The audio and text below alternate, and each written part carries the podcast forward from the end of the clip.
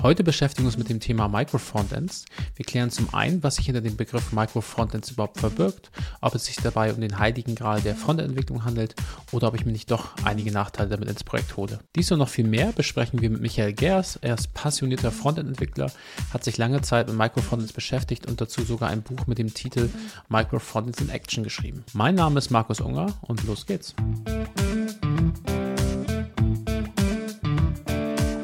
Ein wirklich guter Podcast. Der Neuland-Podcast zu Softwareentwicklung, E-Commerce und Organisation. Moin Michael, magst du dich einmal kurz vorstellen im Sinne, wer bist du und was tust du denn so?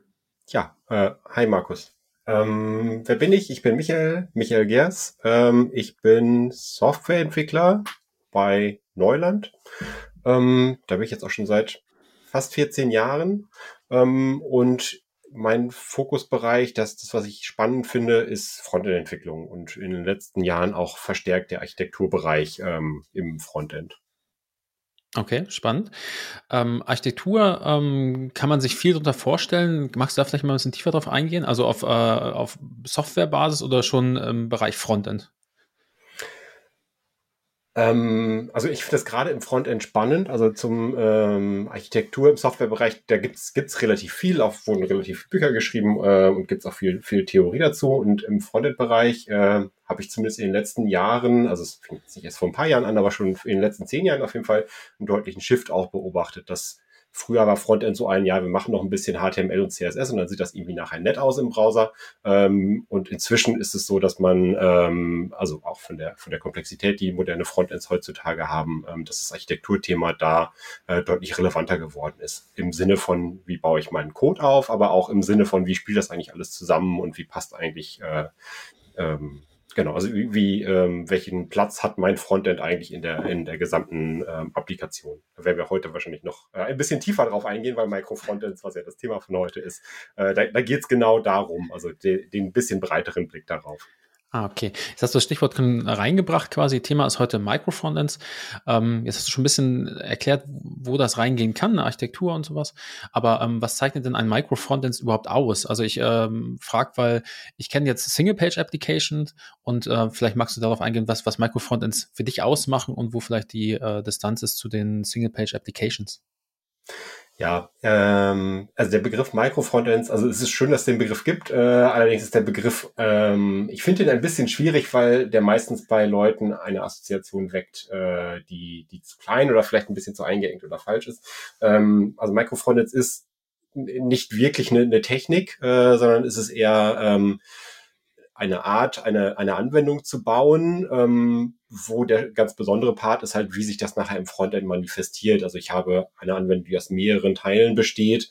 Ähm, und mehrere Teile meint wirklich von, von der UI bis zum Backend bis in die Datenbank runter. Und diese Teile werden quasi ähm, nebeneinander gebaut ähm, organisatorisch, aber auch technisch ähm, und im Frontend nachher miteinander verbunden. Daher dieses Micro-Frontends, das, das Frontends im Namen, ähm, aber das, das Muster, was da beschrieben wird, ähm, erstreckt sich halt auf den ganzen ähm, Software-Stack und ist nicht nur eine, eine Frontend-Technik. Da ähm, fällt ein bisschen die Analogie ein zu den äh, Microservices, ne? Da gab es ja auch immer Probleme, das zu definieren, wie, wie groß darf ein Microservice ähm, sein. Ist das bei Microfrontends denn auch schwieriger? Das hast du schon ein bisschen angedeutet, dass das doch größer werden kann. Ähm, Vielleicht hast du ja ein Beispiel aus, aus deinem Alltag.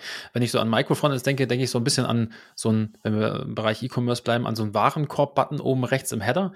Aber das ist wahrscheinlich zu micro, oder?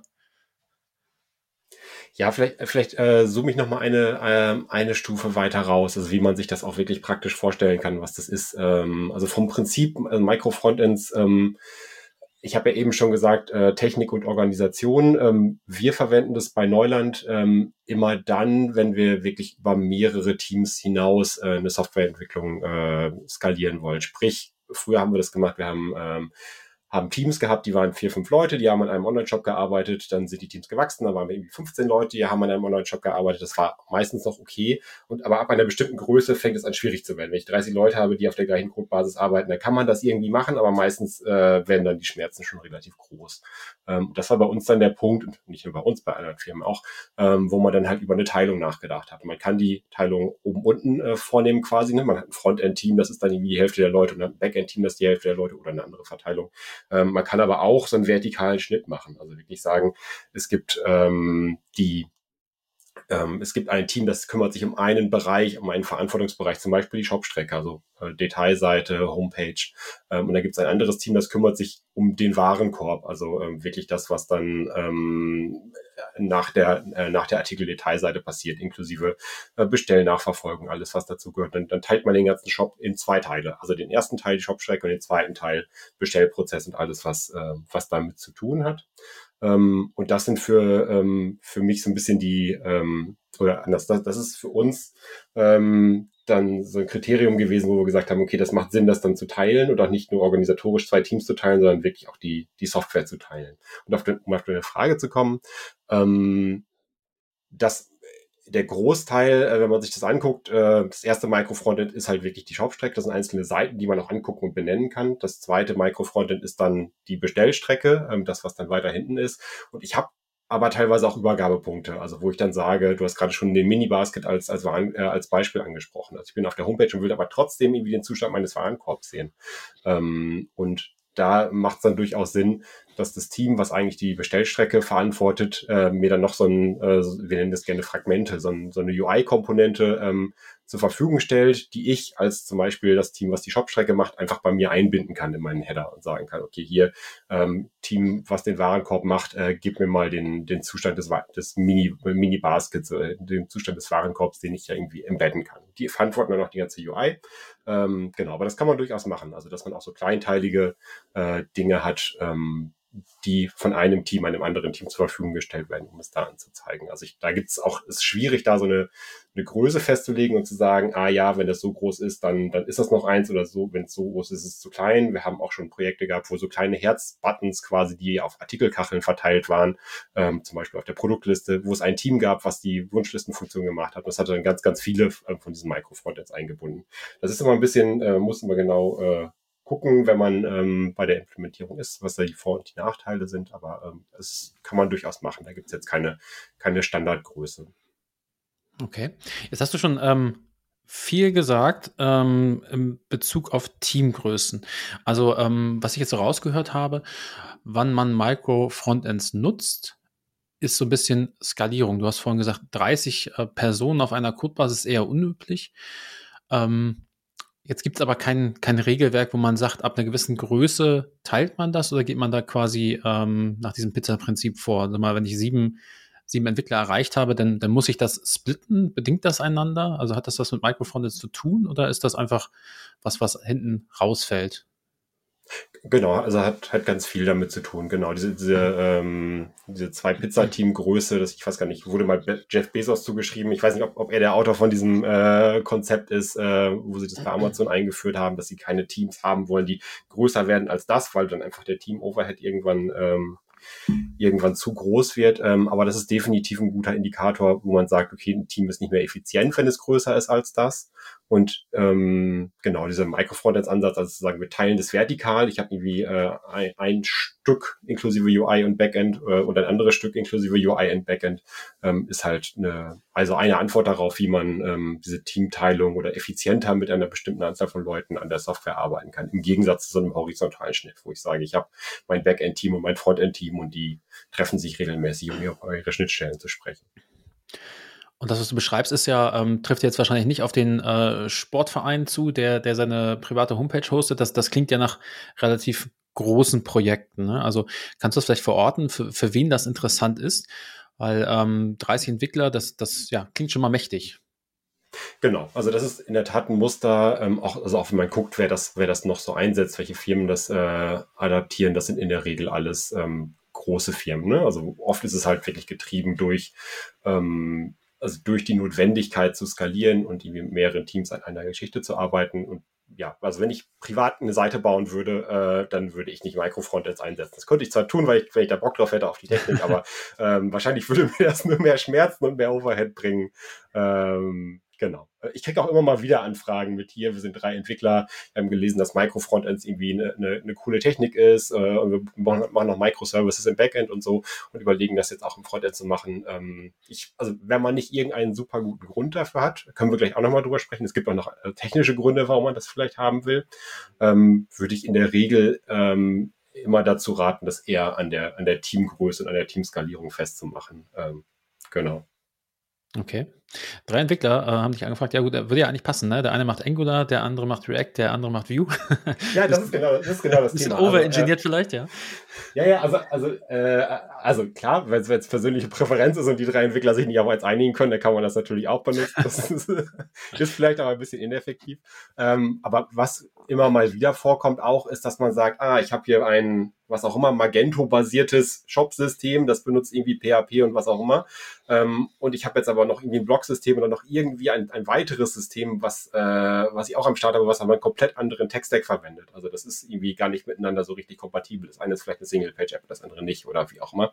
Ähm, die, die Techniken, die man bei Microfrontends nachher verwendet, also um dann wirklich die UIs der unterschiedlichen Systeme miteinander so zu verbinden, dass der User das nachher nicht merkt, ähm, die kann man natürlich auch ähm, verwenden, um einfach zwei Systeme, die man hat oder die man haben will, wie auch immer, ähm, um die miteinander zu verbinden, um wirklich zu sagen, diese beiden Welten verheirate ich damit und dann würde man die gleichen Techniken verwenden. Ob man dann das eine Micro-Frontend-Architektur nennt oder nicht, das ist dann, also ist sowieso nicht so, nicht so wirklich spannend, ähm, aber das kann definitiv ein Use Case sein. Und mhm. ein anderer Punkt, ähm, wo das auch vorkommt, ähm, ist halt so, so, ein, so ein Migrationsszenario. Also stell dir vor, du hast ein Team mit, keine Ahnung, zehn Leuten, die arbeiten auch effizient an, äh, miteinander, wie auch immer, äh, und die haben, also hat man jetzt letztens Tat noch eine Anfrage, haben eine Anwendung, die ist irgendwie in Angular gebaut, in Angular 1 meinetwegen. Ähm, und ähm, sie wollen jetzt aber auf einen anderen Technologie-Stack, sie wollen jetzt irgendwie auf Vue.js wechseln. Ähm, und da kann man den Big Bang machen, dass man erst alles neu in Vue.js aufbaut und das alte dann nachher irgendwie austauscht, abschaltet. Ähm, aber zu sagen, ich habe, also ich migriere das seitenweise oder komponentenweise und mische diese beiden Techniken miteinander, so dass ich eigentlich die Angular-Anwendung habe und ich ähm, ersetze immer wieder Teile dadurch durch, äh, da drin durch, durch Vue-Anwendungen ähm, und ähm, lasse das Angular quasi langsam ausfaden, ähm, das geht natürlich genauso. Und auch da ist es so, dass die, Techniken, die Techniken, die man dafür verwendet, ähm, halt genau die gleichen sind wie ähm, die Techniken, die ich verwenden würde, wenn ich zwei separate Teams hätte, ähm, die aus organisatorischen Gründen voneinander getrennt sind. Mhm. Aber es ist ein gutes Beispiel, das du bringst. Das heißt, ich muss nicht alles neu entwickeln, sondern ich kann das, äh, diese Microphones äh, Microfrontends ja auch quasi nutzen für Migrationspfad. Also ähm, damit ich es nochmal verstehe, ne? ich habe irgendwie einen alten PHP-Shop und jetzt sage ich, ähm, ja, unsere Entwickler meckern vielleicht ein bisschen, die wollen den neuen heißen Kram machen und die Fachlichkeit drückt auch. Dann kann ich quasi, so habe ich dich zumindest verstanden, Teilbereiche austauschen, einzelne Fragmente hast du es, glaube ich, genannt, ne? durch neue Technologien und nach und nach quasi up-to-date sein und so ein bisschen unabhängig von der Basis. Ne? Genau, genau. Das ja. ist auf jeden Fall ähm, eine Sache. Also selbst wenn wir, also auch bei den größeren Projekten, die wir jetzt durchgeführt haben, ähm, wo wir, keine Ahnung, letztendlich fünf Teams aufgestellt haben, die untereinander, also die unabhängig voneinander entwickeln, ist es in allen von den Fällen, die ich mich erinnern kann, so, dass es vorher auch ein Altsystem gab, ne? also einen Monolithen, Frontend-Monolithen, äh, oder teilweise auch eigentlich so einen kompletten Monolithen, ähm, der halt abge abgelöst wurde. Und ähm, in der Regel oder ein, ein Weg, den man da definitiv gehen kann, ist halt sagen, wir lassen den Monolithen leben, äh, aber ersetzen ihn einfach Stückchen für Stückchen mhm. durch äh, dann die neu entwickelten Systeme. Ich glaube, in der Architektur ähm, ist das oft auch unter diesem Strangler-Pattern, ähm, also so die, die Schlingpflanze, die etwas äh, umhüllt, bis es dann nachher nur noch sie selber ist. Ich glaube, das äh, ist, ein, ist ein bisschen ein fieses, äh, ein fieses Bild, aber das äh, passt, glaube ich, ganz, ganz gut dazu. Also das Alte wird so Stückchen für Stückchen ähm, umschlungen und äh, unnötig gemacht. Also es ist quasi ne neben dieser, diesem Skalierungsproblem, das es löst, ne, indem du das quasi Software stückelst und dann einzelne Fragmente auslieferst, kann das auch helfen bei der, bei der Migration von, von größeren Systemen, habe ich jetzt so rausgehört. Ne? Jetzt hast du eben auch ähm, gesagt, du, du kriegst viele Anfragen, Entwickler fragen dich. Ähm, dieses Microfrontends, hast du das eigentlich erfunden? Oder wo, wo kommt das eigentlich her? Ich weiß zumindest, dass du ein Buch dazu geschrieben hast. Ähm, deswegen hatte mich eine Kollegin tatsächlich letztes Mal gefragt, ob du der Erfinder von Microfrontends bist. Ähm, ja, dein Statement dazu. Äh, nein, ich habe das nicht erfunden. Ähm, ich, äh, also ich hatte wahrscheinlich Glück ähm, mit dem Namen und mit dem, äh, mit, mit dem, was ich damals gemacht habe. Ähm, genau, also wir haben in, ich weiß nicht, 2006 war das, glaube ich, haben wir das erste Projekt gemacht. Ähm, nee, 6 kommt nicht hin, 2016, ähm, wo, äh, das erste Projekt gemacht, wo wir dieses, äh, da, wir haben, wir nennen es intern, äh, benutzen wir eigentlich den Begriff Microfront jetzt auch gar nicht, sondern nennen das immer Vertikalisierung. Ähm, und ähm, wir haben ein Projekt gemacht, wo wir mit mehreren Teams zusammen ähm, ein, ein großes Shop-System quasi entwickelt haben mit dieser Technik, unterschiedliche Teams, ähm, die ihre eigenen Frontends mitbringen.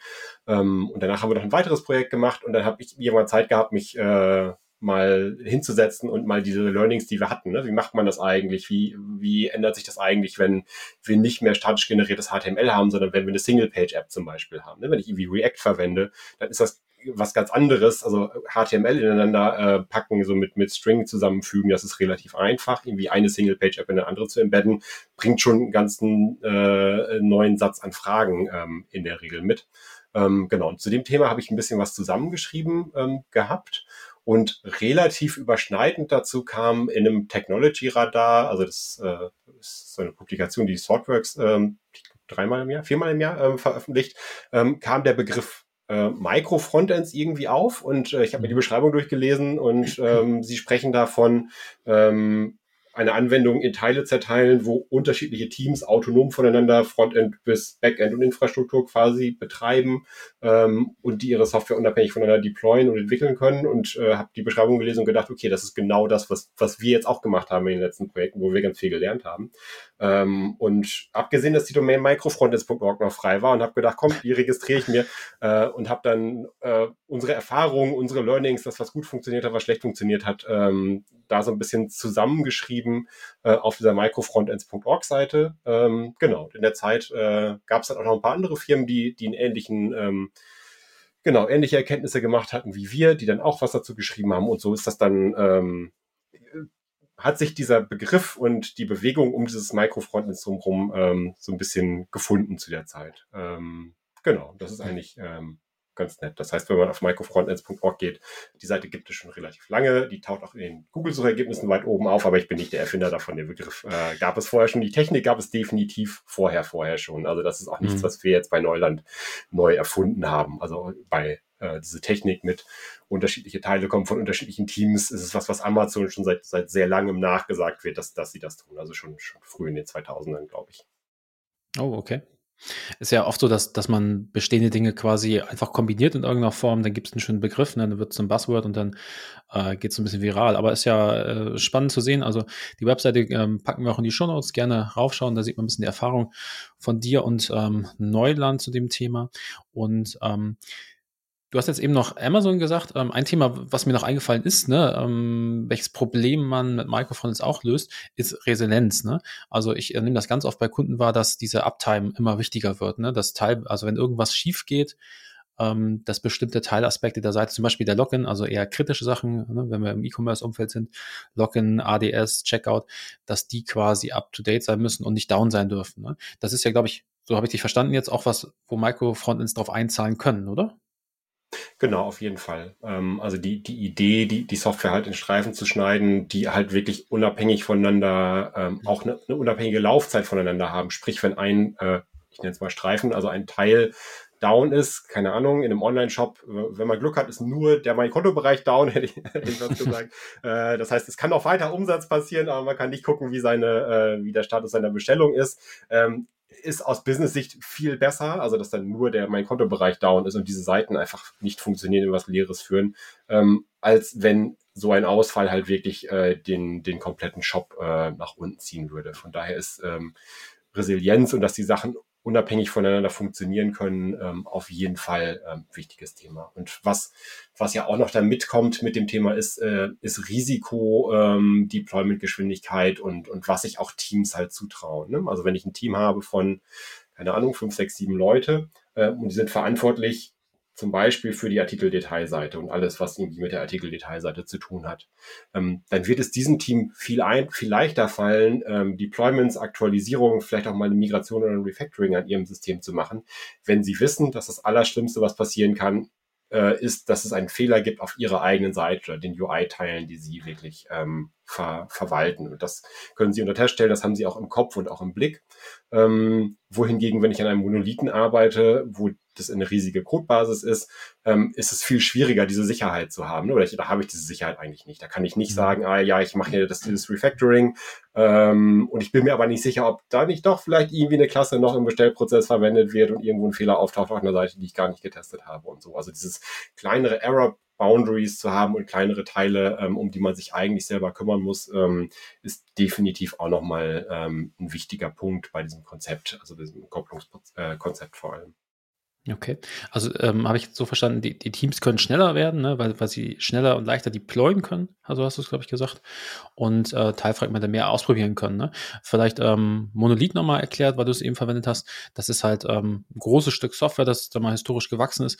Ein, ein Stück und wenn, wenn jetzt mehrere Teams an dem arbeiten, dann ist es immer wieder schwierig, ähm, da Teile so mal zu experimentieren auch, ne? weil man Software als Ganzes ausliefern muss. Und das ist, so habe ich dich jetzt verstanden, ist bei Microphone ein Riesenvorteil, dass ich Teilfragmente einfach mal ähm, ja, austauschen kann. Und ich kann ja auch experimentieren. Ne? Ich, ich könnte ja quasi sagen, ich, ich habe ein monolithisches System, ähm, möchte mal ausprobieren, ob dieses neue Framework oder also gibt einen fachlichen Grund, ich tausche Teilfragmente aus und ähm, kann das quasi immer wieder ja, ablösen in der Form. Ne? Genau. Genau. Okay. Also äh, ein, ein spannender Punkt, ähm, ich äh, nochmal vielleicht ein, ein, eine Sache aus der Praxis. Da hatten wir eine, äh, jetzt im, im letzten Jahr an einer größeren, ähm, so einer ähm, firmeninternen Software auch mit sechs, sieben Teams gearbeitet, die alle, ähm, da haben wir Vue.js, alle Teams haben Vue.js verwendet. Ähm, das sind aber de facto unterschiedliche Vue.js-Anwendungen aus, äh, oder also jedes Fragment ist quasi eine eigene Vue.js-Anwendung und die unterschiedlichen Seiten halt auch. Ähm, und die Mitarbeiter haben mit diesem System ähm, gearbeitet und äh, da stand jetzt das Thema View 2 auf View 3 Migration zum Beispiel an. Und das ist ein relativ großes Thema, auch weil da ähm, verhältnismäßig viele Breaking Changes äh, und Risikosachen mit drin waren. Ähm, und in dem Szenario fiel es uns zum Beispiel relativ leicht zu sagen, wir suchen uns ein kleines System aus, irgendwas, keine Ahnung, ich glaube Notifications waren das, die irgendwie von der Seite reinploppen und dann irgendwie so eine Notification-Historie gemacht haben. Und bei dem System trauen wir uns mal, das Upgrade zu machen. Das heißt, da haben wir ein Upgrade gemacht und geguckt, ähm, das auch wirklich live gebracht ähm, und geguckt, ob es da zu Fehlern führt und haben dann da auch Dinge beigelernt. Ähm, aber das Risiko ist halt viel geringer, es nur in so einem kleinen System, äh, Subsystem quasi zu deployen, auf die Straße zu bringen, als wenn wir das für die ganze Anwendung hätten ausrollen sollen. Das hätte dann sehr viel mehr, also Aufwand, äh, aber auch natürlich Stress und Koordination ähm, gekostet. Und das ist natürlich auch ein, ähm, nett. Selbst wenn ich davor habe, nicht Technologien zu mischen und sagen, äh, sage, ich will, will eine sehr homogene Frontend, Micro-Frontend-Landschaft haben, alle benutzen Vue.js zum Beispiel, ähm, ist so ein Versionsupgrade auch was, was im Alltag äh, immer eine Rolle spielt, obwohl das auch Vorteile bringen kann. Mhm.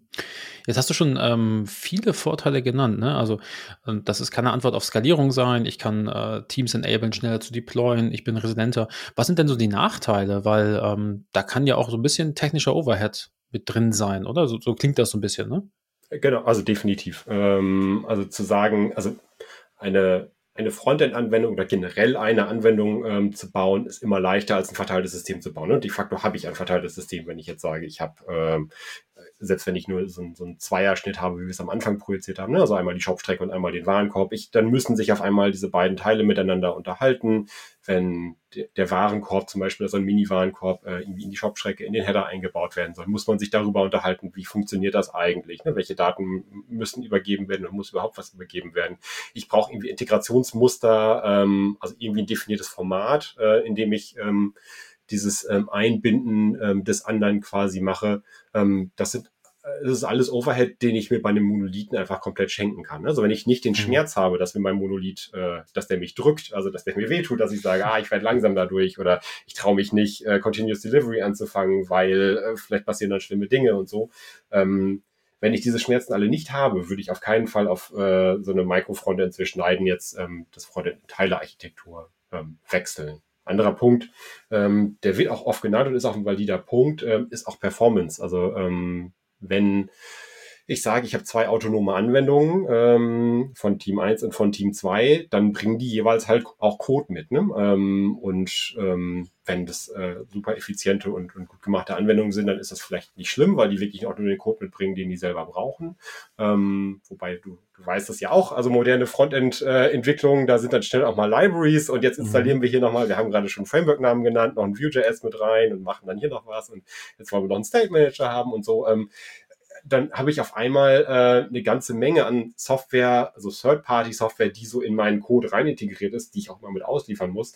Und die habe ich natürlich zweimal, wenn ich jetzt sage, beide Teams ähm, sind komplett autonom und bauen ihr eigenes Frontend. Und es gibt dann Techniken, ähm, da, dafür, dagegen hätte ich fast gesagt, ähm, um diese Redundanzen zum Beispiel, ähm, um die zu vereinheitlichen. Also wenn man sagt, ich hatte das ja eben schon, man hat, man einigt sich darauf, teamübergreifend, dass man so eine homogene Landschaft hat im Sinne von alle benutzen zum Beispiel Vue.js, dann braucht man die Vue.js äh, Vendor Library nicht zwingend äh, drei oder n-mal laden. Ne? Dann reicht es auch, wenn, wenn die einmal geladen wird, sofern auf der gleichen Version ähm, operiert wird. Da gibt's auch Techniken. Ähm, Module Federation ist eine, eine, spannende Technik in dem Bereich. Äh, brauchen, können wir vielleicht heute nicht so im Detail darauf eingehen, aber ähm, wenn man mal ein bisschen weiter gucken will, äh, Module Federation ist definitiv spannend. Das ist so ein Peer-to-Peer-Ansatz, wo man sagt, hier die Anwendung, äh, wenn die zweite Anwendung geladen wird, guckt sie, ob die erste Anwendung vielleicht schon Teile Libraries mitgebracht hat, die sie wiederverwenden kann. Das heißt, da ist so ein, so ein On-Demand Code-Reuse-Konzept drin. Ich kann aber auch ganz klassisch sagen, irgendwie ja, die, die Standard-JavaScript-Dateien stelle ich irgendwie bereit äh, auf einer zentralen zentralen Stelle und ähm, einzelnen Teams bauen das nicht mit. Ähm, aber also ja, Performance ist definitiv ein Thema, ähm, wo man auch ein Auge drauf haben muss. Ähm, genau, wobei ich damit glaube ich nicht anfangen würde. Ne? Wenn ich jetzt irgendwie eine neue, neuen, äh, eine neue Seite aufbauen würde, dann äh, ist Performance wichtig, aber es ist jetzt nicht das, das Killer-Argument. Also in der Regel kriegt man es immerhin auch eine Micro-Frontend gebaute Seite ähm, mit, ähm, mit guter Performance nachher auf die Straße zu bringen, wenn das notwendig ist. Mhm. Jetzt äh, hast du gesagt, technischer Overhead, habe ich so verstanden. Dann Kommunikation zwischen den Teams, ne, wegen Schnittstellen und dergleichen. Und ähm, ja, Performance ist immer ein Thema, ne? Äh, gerade wenn man mit Leuten, die so ein bisschen Marketing oder SEO getrieben sind, ne? ist immer ein Riesenfaktor mit dem äh, Google Page Speed Ranking und dergleichen. Ne? Genau wie, aber ähm, ein Punkt, der mir immer wieder aufkommt, auch in vielen Kundenprojekten, ist, dass UX und Design immer ähm, eine wichtige Rolle einnehmen. Ne? Die Experience soll gut sein über die ganze Customer Journey. Ähm, wie sind da deine Erfahrungen? Man muss sich ja dann wahrscheinlich auch ähm, ja, mit den Leuten quasi in jedem Team ähm, besprechen und wenn der Button, und tatsächlich ist das ein aktuelles Problem im Kundenprojekt, die Button sind jetzt nicht mehr eckig, sondern die werden jetzt rund und die UXler müssen in, in ich glaube, 12, 13 Teams rennen und das erzählen.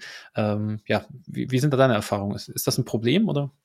Äh, es ist definitiv ein Thema. Also ähm, neben, neben Performance ist das Thema einheitliches Design äh, immer das, also mindestens das zweite, was genannt wird als, äh, aber wie macht man denn das eigentlich? Äh, beziehungsweise ist das wahrscheinlich schwierig. Und, und ein bisschen ist das natürlich auch, also das, ein bisschen, das ist, ist natürlich auch so. Wenn ich zwei, äh, zwei Teams habe, im Optimalfall vielleicht sogar mit zwei unterschiedlichen Designern, die sich jeweils ausdenken, wie das aussieht, da kann man sich ganz gut vorstellen, dass das halt nicht äh, so einheitlich sein wird, als wenn man das Ganze in einem Team ähm, machen würde. Und ähm, eine, eine Entwicklung, die ähm, auch über die letzten Jahre ähm, sich, sich stark professionalisiert hat, also auch in den meisten Firmen, ähm, ist halt das Thema Designsystem, also dass man firmenübergreifend so eine einheitliche Designsprache, das was du gerade gesagt hast, ne? Buttons sind bei uns immer rund und haben bei uns immer folgende Charakteristika, ähm, dass man das A definiert und B, äh, da auch wirklich eine technische Ableitung von hat, also Thema Pattern Libraries, ähm, also dass ich so ein einen Software-Baukasten quasi entwickle, der es äh, den Teams halt leicht macht, ähm, den, äh, also immer den aktuellen Stand des Designs ähm, quasi zu haben. Ne? Also in der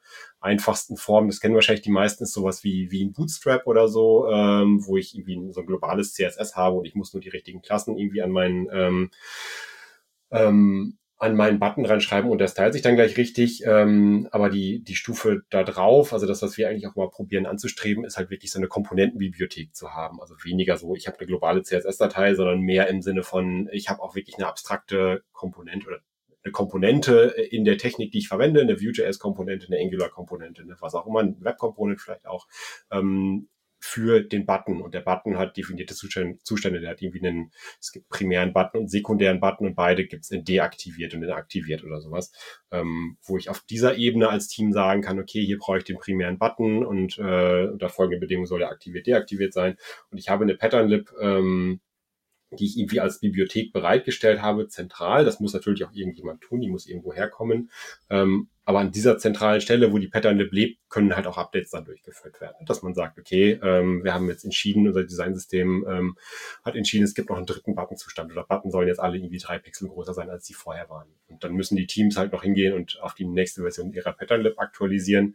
Ähm, aber wie dann genau die, die visuelle äh, Veränderung ist. Ne? Also ob der, der drei Pixel größer oder kleiner ist, ist dann für die mhm. eigentlichen Teams, wenn man diese Art von Abstraktion geschaffen hat, dann wieder irrelevant. Die ähm, verwenden das dann einfach ähm, und haben dann hoffentlich die richtigen Metaphern, die richtigen Designsprachen, ähm, wie, dann, wie dann das Designsystem, äh, was dem zugrunde liegt.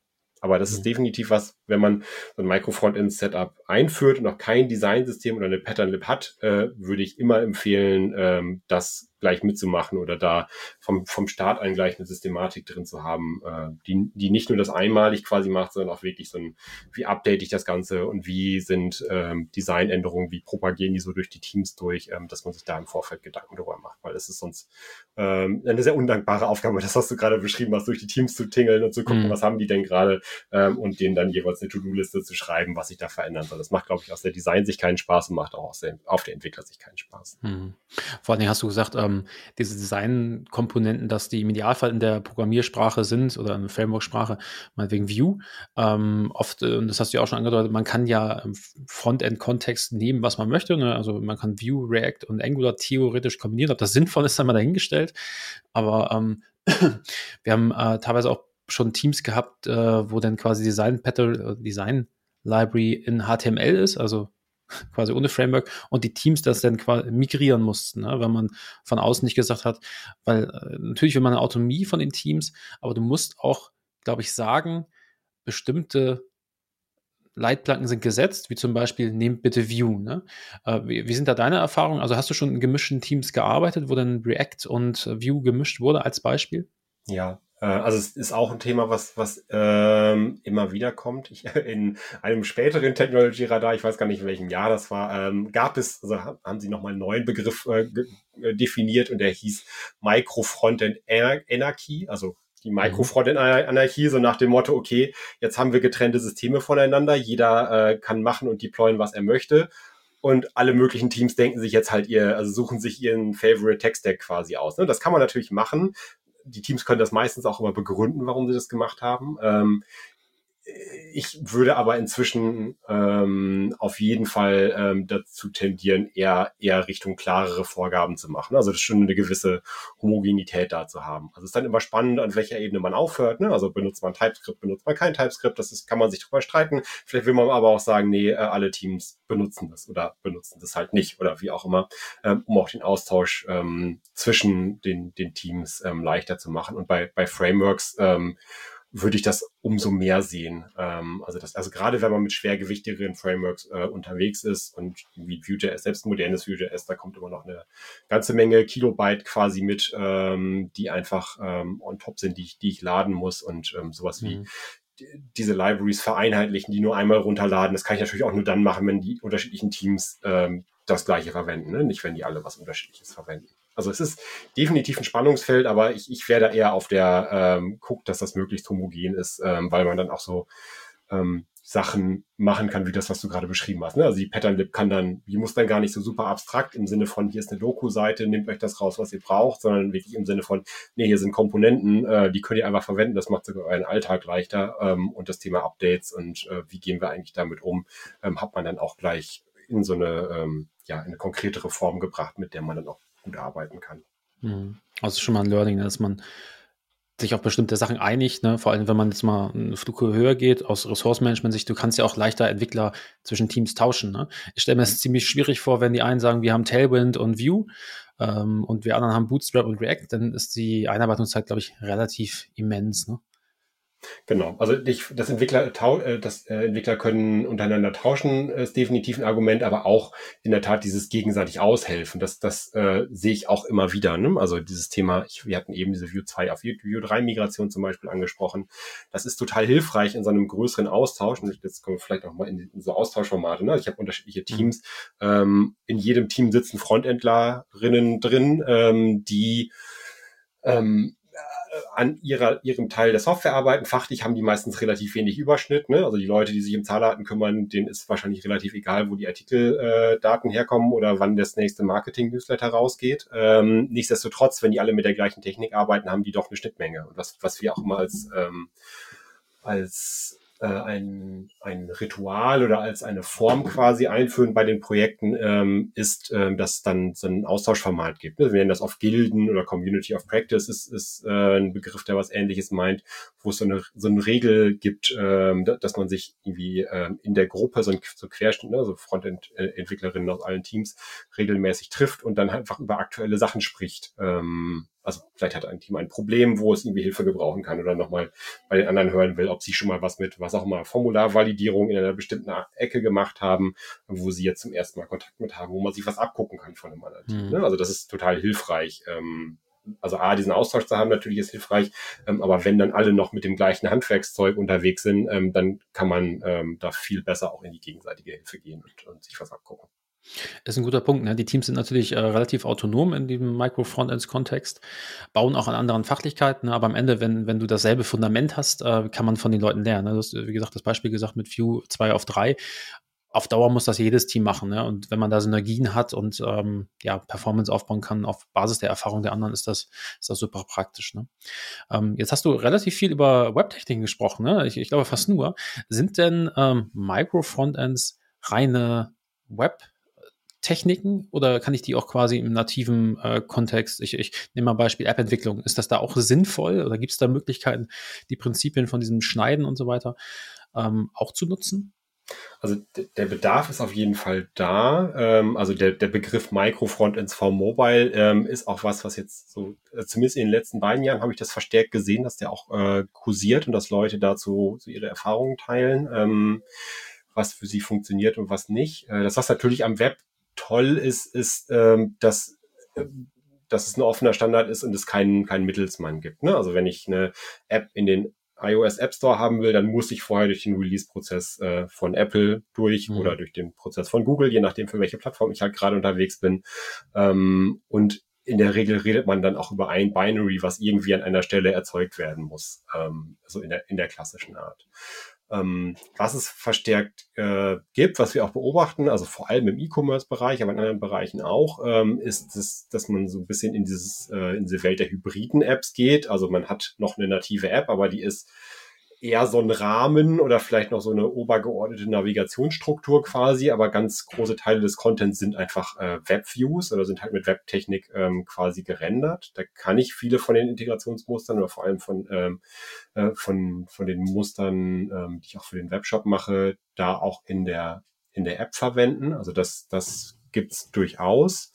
Ähm, ich glaube, ähm, es gibt ähm, die Firma ähm, Ionic, die amerikanische Firma, die haben auch so ein, ein, so ein Compile to, äh, also mit, mit Webtechnologie native, äh, native Apps bauen, Framework entwickelt und die haben seit einem ein oder zwei Jahren, ich glaube im letzten Jahr haben sie es rausgebracht, ähm, eine, eine Technik, die sie Ionic Portals nennen, die halt genau so, so Komposition unterschiedlicher Web-Apps untereinander in einem nativen Kontext äh, plattformübergreifend zum Beispiel machen. Ähm, also man, man sieht, dass sich da gerade was tut. Ich glaube noch nicht, dass mhm. es da irgendwie so einen Standard gibt, äh, wo man sagt, ah, ich, äh, das ist jetzt so das, äh, was alle verwenden, um ihre nativen Apps halt zu schneiden äh, und vor allem auch unabhängig zu deployen. Mit Webtechnik kann man das machen. Ne? Ähm, die kann man, da kann man vielleicht sogar JavaScript in der App cachen und solche Dinge. Ähm, wenn ich native Apps baue, dann kann ich da nicht irgendwie nur Teile neu deployen. Da muss das ganze Ding irgendwie neu, neu gemacht werden. Das ist auf jeden Fall mehr, äh, mehr mehr Aufwand dahinter. Ähm, genau. Aber also es gibt, wie gesagt, also kurz, es gibt, glaube ich, äh, ich wüsste gerade nicht so die de facto Lösung oder ein Framework oder irgendwas, wo man sagt, ähm, das geht. Ähm, wenn man danach sucht, findet man aber auch schon Erfahrungsberichte von Firmen, die sich dann teilweise selber so Muster gebaut haben. Ne? Also um mhm. möglichst nah daran zu kommen, um äh, dann doch auf der Codebasis vielleicht dann entkoppelte UIs zu haben, die dann aber nachher doch als ein Binary zum Beispiel von einer zentralen Stelle submitted werden. Hm. Das ist ein guter Punkt. Ne? Also ähm, dass, dass äh, Apps äh, WebView-Komponenten haben, wo man quasi HTML reinladen kann, das gibt es schon länger, ne? aber gerade das, was du beschrieben hast, dass dieser ähm, ja, Veröffentlichungsprozess bei, bei Apple und Google oft problematisch sein kann, ne? weil du ja nachladen kannst, was du willst. Ne? Sobald eine URL drinne ist, ähm, sieht man das quasi bei, bei der Überprüfung, aber was du nachlädst, ist dann immer problematisch. Ne? Aber ich äh, siehst du wie du, dass die Kunden oder die Apps immer mehr Richtung Hybrid gehen. Ne? Und mir fällt immer wieder ähm, Facebook da ein, das ist, glaube ich, ein bisschen her. Ich weiß gar nicht, 2011 war das, glaube ich. Die haben ja mit einer HTML5-App gestartet. Die haben quasi auf das Webpferd gesetzt. Ähm, im App-Segment, sind dann aber auch umgeswitcht auf nativ. Ähm, damals war das, glaube ich, einfach ein Performance-Ding, aber die nutzen teilweise auch schon wieder Webviews. Ne? Also eine spannende Entwicklung. Aber habe ich so verstanden, dass äh, Microfrontends quasi ein Ansatz sind für, für die Teilung von Applikationen. Ähm, aus dieser UI-Sicht oder Frontend-Sicht vielleicht und dass man das auch vielleicht in den, den Apps nutzen kann. Ne? Genau. Genau, die, die Tatsache, dass, das hast du ja gerade auch schon gesagt, dass, dass die Webtechnik, also auch Browsertechnik ist, ist ja auch deutlich besser geworden. Auch die Chips, die in den mobilen Geräten vor allem drin sind, haben, haben krasse Sprünge gemacht in den letzten Jahren. Ähm, das macht halt auch, dass diese ähm, also ich probiere mal zu erkennen, ist das jetzt nativ oder ist das, äh, mhm. ist das jetzt Web, was ich gerade in meiner App vor mir liegen habe. Ähm, in den meisten Fällen glaube ich, das erkennen zu können, aber es, es wird äh, total schwer, das erkennen zu können. Ne? Und ähm, für den Endbenutzer ist der Punkt, glaube ich, schon seit längerem vorbei, wo eine gut gemachte Web-App, äh, wo er das irgendwie unterscheiden kann von, von einer nativen App. Ne? Also dass es irgendwie ruckelt, komisch aussieht, länger lädt und äh, einen komischen Seitenaufbau hat. Ne? Das sind alles Dinge, die, äh, das kann sein, wenn man diese Web-App ganz, ganz trivial und simpel macht, aber eine gut gemachte Web-App ähm, hm. ist performancemäßig oft von den meisten äh, Leuten nicht mehr zu unterscheiden, ja. Und es ist auch schön zu hören, sag mal, als äh, Webentwickler, dass, dass man auch im App-Bereich quasi Fuß fassen kann. Äh, da kleiner Pro-Tipp, wenn man ähm, quasi das Handy auf Offline macht und dann reloadet, dann kriegt man öfter mal so einen 404 Android-Fehler. dann sieht man relativ schnell, dass das quasi eine Webview ist. Genau. Ähm, ja, dann haben wir viele Sachen zu Microphones gehört. Vor- und Nachteile ähm, hast du aufgefasst. Was, was kommt denn beyond Microphones? Was ist denn das, das nächste große Ding danach? Oder geht's noch kleiner, noch größer? Geht man wieder zu, zu äh, Fat Clients über? Oder ähm, vielleicht magst du da mal einen Blick in die Kristallkugel wagen. Äh, das ist eine gute Frage, Kristallkugeln und so. Ähm, größer, kleiner, ähm, also ich, ich will, oder ich, beziehungsweise wir sind immer ein äh, großer Freund daran, das halt wirklich an der Teamgröße zu orientieren. Ne? Also das, äh, wir, wir nennen das, äh, das, was wir bauen, auch oft, äh, dass, dass wir dass wir mehrere Monolithen quasi haben, also dass, dass wir ähm, die Microfrontend so groß machen, wie es gerade fürs Team noch geht. Also da sehe ich jetzt auch gar keinen Trend in Richtung, alles wird irgendwie ein kleines Microfrontend. Ähm, also vor allem auch, weil dann die, die Overhead und die Nachteile, die wir eben erwähnt haben, dann halt an ganz vielen Stellen auftreten.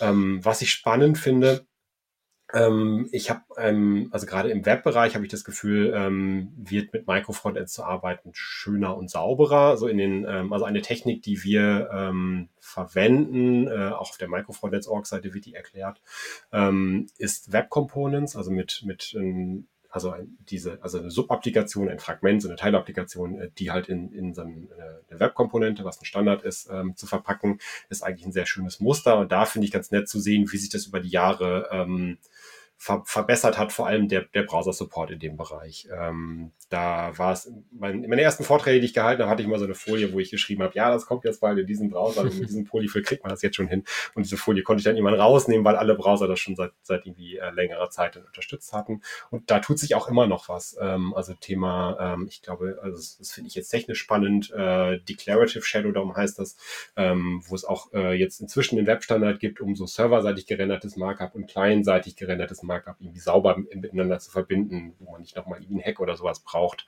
Ähm, das hat jetzt, ich glaube, diese Woche oder sowas hat die Technology Preview von Safari hat das äh, Feature eingebaut gekriegt. Ähm, Chrome kann das schon seit längerem. Firefox will das jetzt auch einbauen. Also es ist schön, dass man sieht, dass an der Front sich auch noch was tut, was diesem äh, Muster einfach in die Karten spielt, wo man dann einfach viel weniger so Custom Code und Krams braucht für die, ähm, für die Integration. Ähm, genau, das ist schön. Ähm, Genau, Thema Import Maps ist sowas ähnliches. Ne? Also wie lade ich eigentlich den Code eines anderen Teams und so. Das ist auch was, mhm. was äh, eine ganze Zeit lang sehr theoretisch war und man sieht jetzt, dass es halt in die Browser reinkommt. Ähm, das ist sehr schön. Ähm, genau, und das Thema ähm, for Mobile hattest du eben schon angesprochen, das würde noch auf meiner Beyond-Liste stehen. Also ich fände da spannend zu sehen, was da ähm, passiert. Also ob sich da auch vielleicht sogar auch auf den ähm, in den SDKs der großen Firmen. Ähm, also ich weiß, dass das, das Android SDK schon also Ansätze hat, ähm, ein, dass man eine App sehr stark modularisieren kann. Im Sinne von, das fühlt sich eigentlich an wie zwei separate, die werden dann noch zu einem Binary gebaut, ähm, aber dass man so auf der Codebasis ähm, diese, diese Schnitte ähm, auch schon relativ tief machen kann. Ähm, Fände ich spannend, also vor allem zu beobachten, was, was sich in dem Microfrontends-Bereich ähm, auf, auf Mobile so tut. Mhm. Und sonst viel weiter in die Glaskugel traue ich mich nicht zu schauen. ja. bin ich wahrscheinlich noch nicht visionär genug. Naja, ich hätte sowas wie Metaverse erwartet, aber das, äh, das ist, glaube ich, schon Vielleicht. wieder vorbei. wird, wird sich zeigen. Aber, aber spannend ist ja, dass du sagst, ähm, die Browser unterstützt das immer mehr. Ne? Also ich weiß ja, Anfänge, äh, wir haben ja thematisch da auch schon mal zu tun gehabt miteinander. Da Web Components, das war alles noch immer relativ early und die, die Frameworks haben das dann quasi unterstützt. Ne? Und weil du sagst, ähm, Android baut das ein. Das Schöne ist ja eigentlich, dass die, die GAFA-Konzerne, ne, also Google, Amazon, Facebook und so weiter, dass die ja an ähnlichen Problemen stehen. Ne? Und die Frameworks teilweise, die du auch genannt hast, ne, bis auf Vue ist, glaube ich, ähm, komplett frei. Äh, Angular von Google kommt und React von Facebook. Ne? Also man, man profitiert auch von deren Pain und äh, spielt da quasi, vielleicht nicht in derselben Liga, aber zumindest auf Augenhöhe technologisch, äh, würde man vielleicht behaupten. Ne? Genau. Ja, was, was halt auch, wo du es gerade ansprichst, ne? was, was spannend ist, also generell ähm, ähm, das Thema Single-Page-Application. Also ich habe eine, also da ist sogar der Name ja schon so, dass der eigentlich Monolith beinhaltet. Ne? Also ich habe mhm. ähm, ich habe ein JavaScript, ein Framework und das hat den Anspruch, die komplette Seite zu umspannen und mit dieser kompletten Seite was zu machen. Ne? Das ist, hört sich schon so an, als ob das eigentlich äh, technisch sehr inkompatibel sein sollte mit dem Micro-Frontend-Ansatz. Technisch geht das dann äh, meistens doch.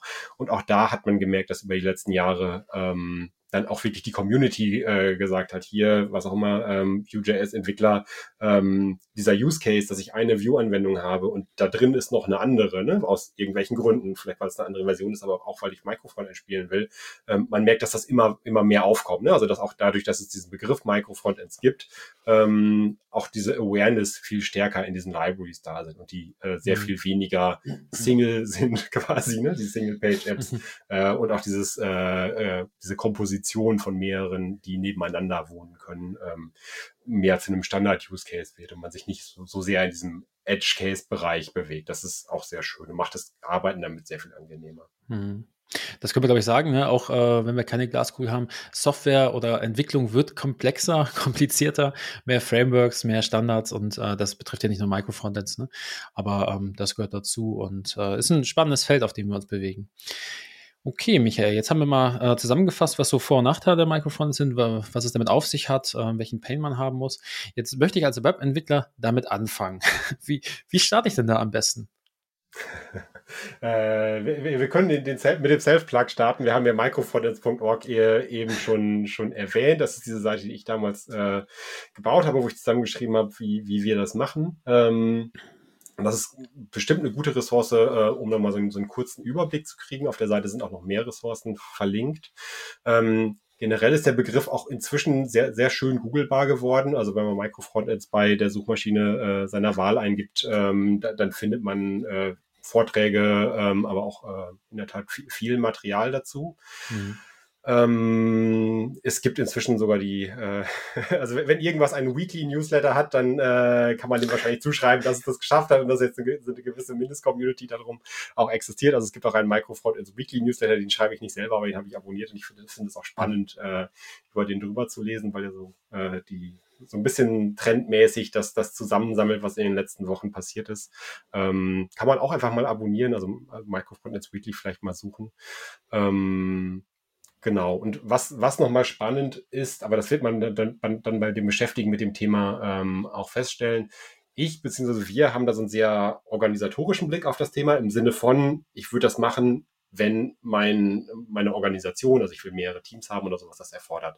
Es gibt auch gerade bei so äh, Lernressourcen ganz oft einen sehr technischen Blick darauf, im Sinne von, man steigt gleich mit diesem, was ich eben gesagt habe, Performance-Optimierung. Ich habe jetzt irgendwie drei Teams, die machen View und jetzt muss ich aber, meine erste Aufgabe muss jetzt sein, dieses View zu vereinheitlichen, dass das nicht nur, dass es noch einmal geladen wird. Ne? Ähm, da gibt es auch ganz viel, wo das gleich so in der, äh, in der Intro drin ist, also wo man, wo man gleich mit diesem Thema ähm, quasi anfängt. Das kann auch spannend sein. Also Microfrontends Module Federations, dass das sehr oft zusammen verwendet wird, ähm, ist aus meiner Sicht aber nicht der Kern. Ne? Also nicht, nicht das, warum ich das eigentlich machen will. Das ist eine Aufgabe, die ich auf der Strecke quasi lösen äh, muss und das äh, gibt dann auch gute Lösungen dafür. Genau. Aber da, da vielleicht ein bisschen aufpassen, dass man sich nicht zu stark, wenn man sich mit dem Thema auseinandersetzt, in dieser Optimierungstechnik verliert, weil die sehr, also die liegt sehr nahe äh, und die ist auch spannend. Ich finde die auch spannend, aber das ist meiner Erfahrung nach nicht das, was nachher den großen Wert bringt. Ne? Also kann ich auch bei Monolithen bleiben, wenn es mir nur darum geht, jetzt irgendwie Tech-Problem zu lösen. Genau, okay, da haben wir schon ein paar Quellen gehört. Und gut, dass du mal gesagt hast, ne, wir haben jetzt äh, in der Folge, sagen wir, ein größere oder höhere Flughöhe gehabt, so ein bisschen organisatorisch, wie man Sachen aufbaut. So tief in die Technik äh, sind wir, glaube ich, teilweise abgerutscht, aber das ist auch okay. Aber da kann man vielleicht nochmal eine zweite Folge machen ähm, für ein Spezialthema. Ne? Okay, dann hast du ähm, ja, Quellen genannt und ich glaube, ähm, was auch rausgekommen ist, man kann ja Sachen relativ leicht testen bei Microfrontends. Ne? Wenn man es thematisch ein bisschen verstanden hat vom Konzept her, kann man es einfach mal ausprobieren. Und das kann jeder Entwickler quasi für sich selber oder auch in kleinen Teams das mal ein bisschen aufsplitten und dergleichen. Ne? Genau, okay. was ich vielleicht nochmal erwähnen kann, ähm, um bei den Self-Plugs noch ein bisschen weiterzumachen. Äh, du hast ja gesagt, ich habe ein Buch geschrieben. Äh, es gibt Micro-Frontends in Action äh, als, als Buch. Es gibt es auch wirklich als Papierbuch. Man kann es aber auch äh, beim Verlag oder dem Buchhändler seiner Wahl auch als E-Book ähm, kriegen. Ich glaube, inzwischen gibt es auch eine äh, davon, also als Hörbuch.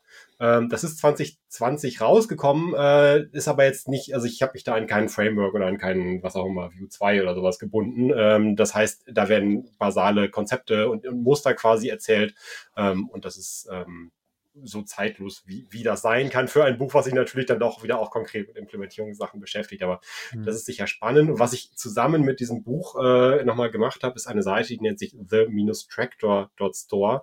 Ähm, da kann man draufgehen und das ist so eine Seite, da sind die ganzen Codebeispiele aus dem Buch ähm, so mit zum Ausprobieren ähm, quasi auf der Seite drauf, wo ich so wirklich die Integrationsmuster, die ich eben erwähnt hatte. Ich habe ein Team, das macht äh, den Bestellprozess und ein Team, das macht die Detailseite und das muss jetzt irgendwie den Mini-Warenkorb von dem einen ins andere einbinden. Ähm, da kann man unterschiedliche ähm, Techniken ähm, sich dann auch wirklich angucken auf der Code-Ebene. Das funktioniert wahrscheinlich so auch, äh, wenn man, wenn man interessierter Entwickler ist, ohne dass man das Buch vor sich hat. Ähm, wo man dann wirklich sich den Code angucken kann. Jedes Team hat quasi ein eigenes Verzeichnis und ich kann reingucken, wie funktionieren diese Muster. Ähm, genau, das heißt, auf der Seite könnt ihr auch gerne mal gucken, okay. wenn ihr da ein bisschen Code haben wollt. Packen wir natürlich auch in die Shownotes und äh, dein Buch, äh, es scheint ein zeitloser Klassiker zu sein, so habe ich es zumindest rausgehört. Ähm, kann ich auch nur empfehlen. Tatsächlich habe ich das auch schon zwei Kolleginnen empfohlen, äh, die bei uns angefangen haben, um da in das Thema reinzukommen. Insofern auch der Empfehlung von mir. Okay, Michael, ähm, damit neigt sich zum Ende. Wo kann man dich denn finden, wenn man außerhalb des Podcasts hier noch was über dich erfahren will? Wo kann man mich finden? Also man kann meinen Namen immer googeln. Ähm, findet man, glaube ich, auch Zahnärzte. Das will ich nicht. Ähm, aber unter dem Benutzernamen Naltatis äh, findet man mich auf den, auf den gängigen Plattformen, auf GitHub, Mastodon und was man sonst auch so hat. Okay. Genau. Dann, Michael, vielen Dank für deine Zeit. Spannendes Thema und ähm, vielleicht hören wir uns demnächst in der Folge, wo es vielleicht tiefer ins Detail geht, aber das schauen wir mal. Okay. Ja, danke. Würde ne? mich freuen. Vielen Dank für das Gespräch, Markus. Ciao. Bis dann. Das war unsere Folge zum Thema Micro Frontends mit Michael Gers. Falls du noch weitere Wünsche, Feedback oder Anregungen hast, schreib doch gerne an podcast.neuland-bfi.de oder hör dir unsere andere Folge an zum Thema Domain-Driven Sein mit Olaf Siebeling. Viel Spaß dabei.